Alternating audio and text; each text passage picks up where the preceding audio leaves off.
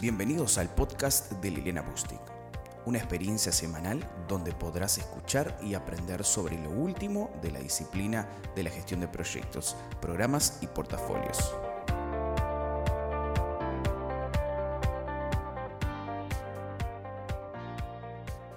En este episodio te quiero hablar de la gestión de riesgos positivos.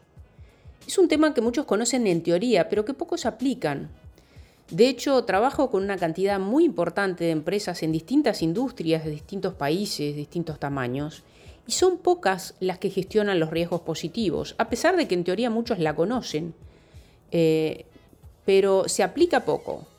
Y también algunos conocen el nombre, el término, pero no saben realmente cómo implementar la gestión de riesgos positivos en su empresa. Entonces, en este podcast voy a hacer al principio un breve resumen de qué es gestión de riesgos positivos, para aquellos que no están familiarizados, pero no me quiero enfocar en eso, sino en algunos aspectos importantes de cómo aplicar este tema en el mundo real. Ese es el enfoque que le quiero dar. Los riesgos negativos se los llama también amenazas y son los que se gestionan más a nivel mundial, como decía hoy. Y los riesgos positivos son los que también se llaman oportunidades, que se gestionan actualmente en menor medida, pero que está creciendo el interés en las empresas por aprender a gestionarlos. Si, quieres un detalle profundo, si no conoces esa teoría, yo te recomiendo en mi libro de Secretos para dominar la gestión de riesgos en proyectos, hay un abordaje completo de cómo identificar, analizar y hacer el tratamiento o la planificación de respuestas de riesgos positivos. Pero hay ciertas cosas que tienes que saber cuando se gestionan riesgos positivos, como por ejemplo, que no se pueden usar las mismas estrategias de respuesta o tratamiento de riesgos negativos como para positivos. Esto es bastante conocido. Por ejemplo, para gestionar riesgos negativos usamos la estrategia de aceptar, evitar, escalar, transferir, mitigar. Pero para riesgos positivos, además de usar, aceptar, escalar, se usa explotar, mejorar y compartir. Entonces, son estrategias distintas, no son las mismas. No voy a abordar en este podcast este tipo de estrategias porque hay bibliografía del tema, pero una primera consideración es que eso es diferente y se tiene que gestionar distinto. Yo no puedo gestionar una oportunidad o algo que es positivo, algo que es bueno, buscando evitarlo, por ejemplo, que es una estrategia negativa. No hay que evitar cuando hacemos gestión de riesgo positivo. Por el contrario, en vez de evitar, se explota. ¿no? Del mismo modo que en gestión de riesgo negativo se habla de mitigar, en gestión de riesgo positivo se habla de mejorar. ¿no? Entonces, esas son algunas de las diferencias. Por otro lado, así como no se usan las mismas estrategias de respuesta al riesgo, tampoco se usan las mismas tablas de evaluación. Yo no puedo evaluar lo malo eh, y lo bueno del riesgo de la misma forma, con la misma medición. Yo no puedo medir eh, papas y manzanas en el mismo lado. Del mismo modo que hay tablas y criterios de evaluación de riesgo negativo, también las tiene que haber y son diferentes para los riesgos positivos. Y ese es el segundo aspecto que vamos a hablar en este podcast. Y el tercer tema que voy a hablar en este podcast es que en un registro de riesgos eh, sí se pueden mezclar los riesgos negativos y positivos, pero hay algunas consideraciones que te voy a presentar y que tienes que saber. Hay más diferencias de gestión de riesgos positivos versus gestión de riesgos negativos, pero solo quiero hablar de estas que te mencioné en esta introducción. Entonces, vayamos a, a uno de estos temas, que se llama la matriz doble de probabilidad de impacto. ¿Qué es esto? La matriz doble, y quizás es bueno que para complementar este podcast eh, veas las imágenes, las fotos que tengo tanto en el video que tengo en mi canal de YouTube sobre gestión de riesgos positivos, como en el blog que tengo en mi sitio web butchtick.com, porque al ver las imágenes y las fotos de lo que te estoy mencionando va a ser mucho más fácil que entiendas el concepto eh, del podcast. Pero cuando nosotros gestionamos riesgos negativos, usamos lo que se llama la matriz simple de probabilidad de impacto, que es esa tablita de color verde, naranja, amarillo, rojo, ¿no? que puede ser de 3x3, 4x4, 5x5. Es más, yo tengo clientes que tienen tablas hasta de 7x7, quiere decir siete escalas de probabilidad, siete escalas de impacto, aunque eso no es lo más común, lo más común son tablitas de 4x4, 5x5. Esa tabla se formula para evaluar riesgos negativos, donde nosotros decimos, bueno, ¿qué significa que un riesgo sea bajo? Eh, negativo, medio negativo, alto negativo, muy alto negativo. Bueno, lo mismo hay que hacer creando otra matriz al lado, por eso se llama matriz doble, porque tiene por un lado la matriz de riesgo negativo y por otro lado la matriz de riesgo positivo, donde vamos a decir qué significa un impacto bueno positivo o, un impacto bueno del riesgo bajo, un impacto positivo medio, un impacto positivo alto y un impacto positivo muy alto.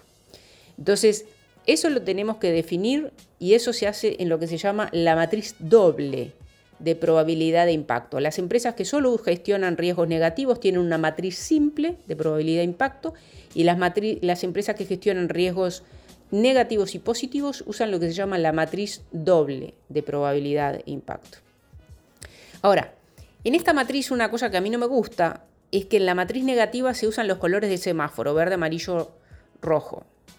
Pero en la matriz positiva a mí no me gusta, si bien en la teoría se permite, eh, usar esta escala de colores. A mí me gusta más usar una escala de cualquier otro color. Yo uso la escala de celestes y azules, pero puede ser una escala de rosados, una escala de violetas, una escala del color que ustedes quieran, solo que no les recomiendo usar ni verde, ni amarillo, ni naranja, ni rojo, porque en general nuestro cerebro asocia esos colores a los riesgos negativos. Por eso es bueno que las tablas de riesgos positivos tengan otra escala de color diferente y en mi caso yo utilizo y en el video y en el blog que les muestro lo hago una escala de colores azules.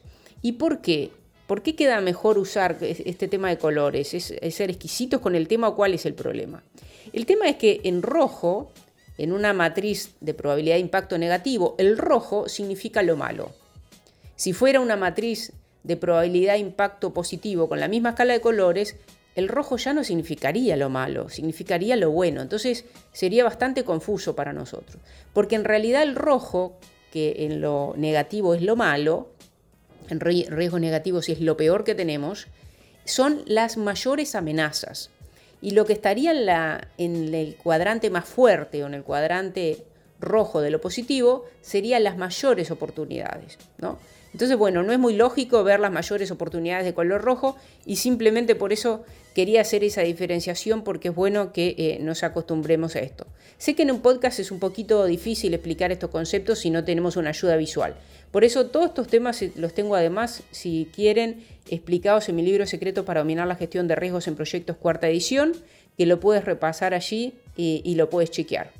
Entonces, por otro lado, podemos tener una matriz de evaluación para un impacto o para varios impactos. Por ejemplo, en un proyecto yo puedo tener una matriz de evaluación de programa o cronograma o plazo y otra matriz de costo, CAPEX o presupuesto del proyecto. Entonces, en una matriz de riesgo negativo, en el cronograma o en el tiempo o en el plazo, yo evalúo retrasos. Pero si la matriz de evaluación es positiva, yo no evalúo retrasos, sino evalúo adelantos. Esto es una gran diferencia en la evaluación de riesgo negativos versus positivos. Del mismo modo, si en vez de evaluar el impacto en el tiempo o en el plazo del proyecto, yo evalúo el impacto en el costo, en el presupuesto, en el CAPEX del proyecto. En gestión de riesgos negativos voy a evaluar sobrecostos y en gestión de riesgos positivos voy a evaluar ahorros, ¿no?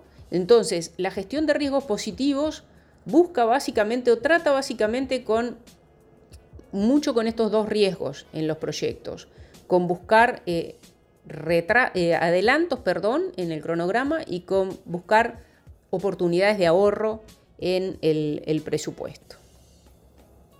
Entonces, por otro lado y en último lugar está el registro de riesgos. Cuando yo eh, gestiono riesgos, en el mismo registro tengo la lista de riesgos negativos y los positivos. ¿Cómo diferencio uno de otro? Hay dos formas.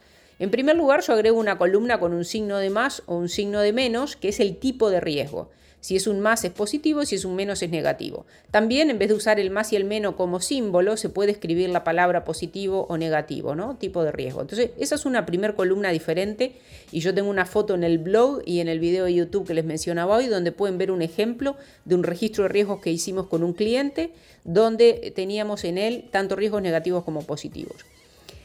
Lo segundo que vas a notar en un registro de riesgos donde hay riesgos negativos y positivos es que la magnitud, que es la probabilidad por impacto, que generalmente se pone en verde, amarillo y rojo, ahora para riesgos positivos va a estar en la escala de azules o, de la, o la escala que ustedes elijan.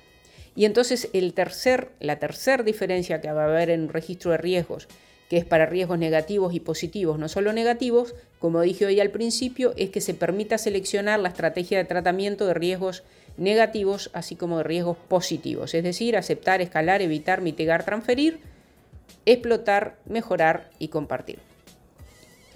Entonces, en conclusión, para gestionar riesgos positivos hay que conocer la teoría para ello, pero también en primer lugar hay que definir cómo se va a evaluar la probabilidad y el impacto positivo en uno o en más ámbitos de impacto. Por ejemplo, yo hablé de eh, retrasos y sobrecostos o costo y plazo, pero se puede también evaluar el impacto en la reputación, el impacto legal, el impacto medioambiental, el impacto comunitario, eh, etc. Entonces, estas tablas hay que definirlas antes de evaluar los riesgos negativos. También tenemos que conocer y configurar las estrategias de respuestas adecuadas, como dije antes. Y el último punto a considerar, que no lo mencioné y lo voy a comentar brevemente, es que cuando gestionamos riesgos positivos, tenemos que considerar qué informes o reportes de riesgos vamos a tener porque de repente queremos reportar de modo conjunto y mostrar integrado los riesgos negativos y positivos, o de repente queremos mostrar y listar o reportar por un lado los riesgos negativos y por otro los positivos. Eso es a, elección del cliente. Bueno, espero que hayas disfrutado mucho este episodio, que hayas encontrado algo de información nueva, si bien es un podcast, como decía, que es ideal usarlo con ayudas visuales. Eh, pero si deseas implementar la gestión de riesgos positivos en tu empresa y nunca lo implementaste antes, puedes contactarme para hacer una consultoría en, tu empresa, porque hay cosas que, tardan años aprender o que uno ya las ha vivido en la práctica, entonces mediante una breve consultoría se puede hacer una metodología de gestión de riesgos positivos, discutirlo con ustedes y ayudarlos a implementar este tema rápidamente en su empresa. Y eh, te recuerdo que en mi libro Secretos para dominar la gestión de riesgos en proyectos, que solo está disponible, lo tengo en venta en butchtick.com, pero tenemos envíos a todo el mundo, tanto por FedEx como por el correo uruguayo. Puedes eh, adquirirlo si no lo tienes y ahí eh, trato en detalle en distintos capítulos, tanto identificación, análisis como plan de respuesta y monitoreo y reportes y comunicaciones, trato en profundidad este tema que te he dado algo muy breve en este podcast. Hasta el próximo episodio. Espero que hayas disfrutado de este podcast. Puedes seguir a Liliana Bustic en sus redes sociales, LinkedIn, Twitter, YouTube, Instagram y Facebook, así como encontrar más contenido de valor para tu desarrollo profesional en su sitio web www.bustic.com. Hasta la próxima semana.